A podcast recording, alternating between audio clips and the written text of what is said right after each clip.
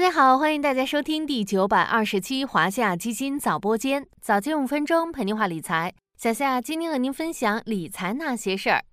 虽然最近的股市涨涨停停，但有一个行业却表现强势，行业个股持续掀起涨停潮，这就是光伏。光伏为啥突然旺起来了？有人说，国内需求持续超预期，光伏产业链有望加速出清。也有人说光伏去库周期启动，复苏大约在春天。还有人说光伏技术迭代不断进行，关注新技术的量产窗口期。作为新能源中备受关注的一个领域，光伏的投资前景究竟如何？现在又能参与吗？感兴趣的小伙伴，今天就来听小夏聊聊吧。先聊聊光伏板块这次的反弹，主要原因可能还是事件催化。第一则事件是，光伏龙头隆基绿能宣布，经国际权威机构认证，公司自主研发的晶硅钙钛矿叠层太阳能电池效率达到百分之三十三点九，打破了此前由沙特研究团队创造的百分之三十三点七的记录，成为目前全球叠层太阳能电池效率的最高纪录。第二则事件是，金科能源官微发布消息称。经 TUV 难得认证，金科能源 N 型 TOPCON 大面积光伏组件最高转换效率达到百分之二十四点七六，刷新了迄今为止有第三方权威机构认证的全球组件最高效率记录。公司另一项技术基于 N 型 TOPCON 的钙钛矿叠层电池研发也取得重要突破。经权威机构检测，其转化效率达到百分之三十二点三三，大幅提升了同类叠层电池的转换效率水平。大家有没有发现，这两则事件都属于国内光伏龙头在相关领域的技术突破？外行看热闹，内行人看门道。虽然大多数普通人并不能理解这些新技术的价值，但可以看到的是，国内光伏行业技术创新正处于百花齐放的状态。而这也为行业的提质增效降本提供了动力。随着光伏板块的反弹，很多小伙伴也在关心板块见底了吗？现在是不是介入的好时机呢？这个问题的答案其实有点复杂，因为光伏行业目前情况有点喜忧参半的意味。好的因素方面，咱们不妨多关注下面这三个：一是国内需求持续超预期。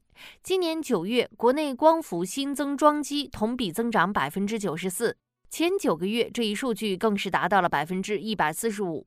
后续光伏需求有望持续超预期。二是出口需求也在增长，今年九月光伏组件出口增速为百分之五十六，前九个月这一数据为百分之三十。在光伏组件价格回落、全球能源转型的背景下，预计巴西、智利、中东等集中式项目还会快速放量，支撑光伏出口需求。三是新技术的不断突破，这一点咱们刚刚聊过了，这里就不再赘述了。与此同时，光伏产业也依然存在着一些不稳定因素。其中很重要的就是行业的产能过剩问题。过去几年，光伏产业迎来了历史性的黄金发展期，全球光伏新增装机量快速爆发，在不断刷新行业发展速度的同时，也吸引了新老玩家的涌入，行业产能进入过剩阶段。伴随行业竞争进一步加剧，目前光伏产业链价格从上行周期进入下行周期，行业格局也发生了深刻变化。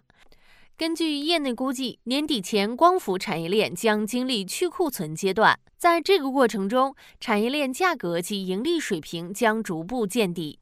综合这两方面因素来看，目前业内对于光伏的长期走势依然乐观，但短期可能会经历一些曲折。后续光伏板块走势的核心，主要取决于产业链盈利水平见底的时点以及位置。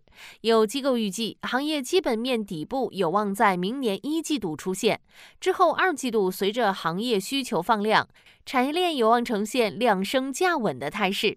这里还要特别提醒一句，虽然光伏行业的基本面处于下行周期，但估值已经大幅调整。目前中证光伏产业指数代码九三幺幺五幺点 CSI 的市盈率只有十二点九零倍，处于近十年分位点百分之二点五九的极低位置。换句话说，比历史上超过百分之九十七的时候都要低。当明年行业盈利底部确立之后，板块估值有望得到一定修复。那么在这个过程中，其实已经给投资者带来了一些长期布局机会。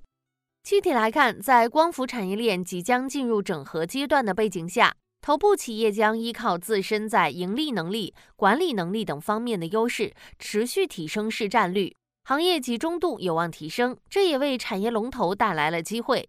而小夏家的华夏中证光伏产业指数发起是 A 类代码零幺二八八五，C 类代码零幺二八八六，跟踪的正是刚刚提过的中证光伏产业指数。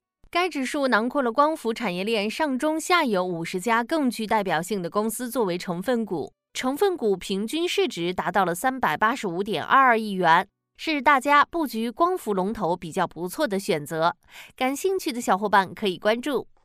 好了，今天的华夏基金早播间到这里就要结束了，感谢您的收听，我们下期再见。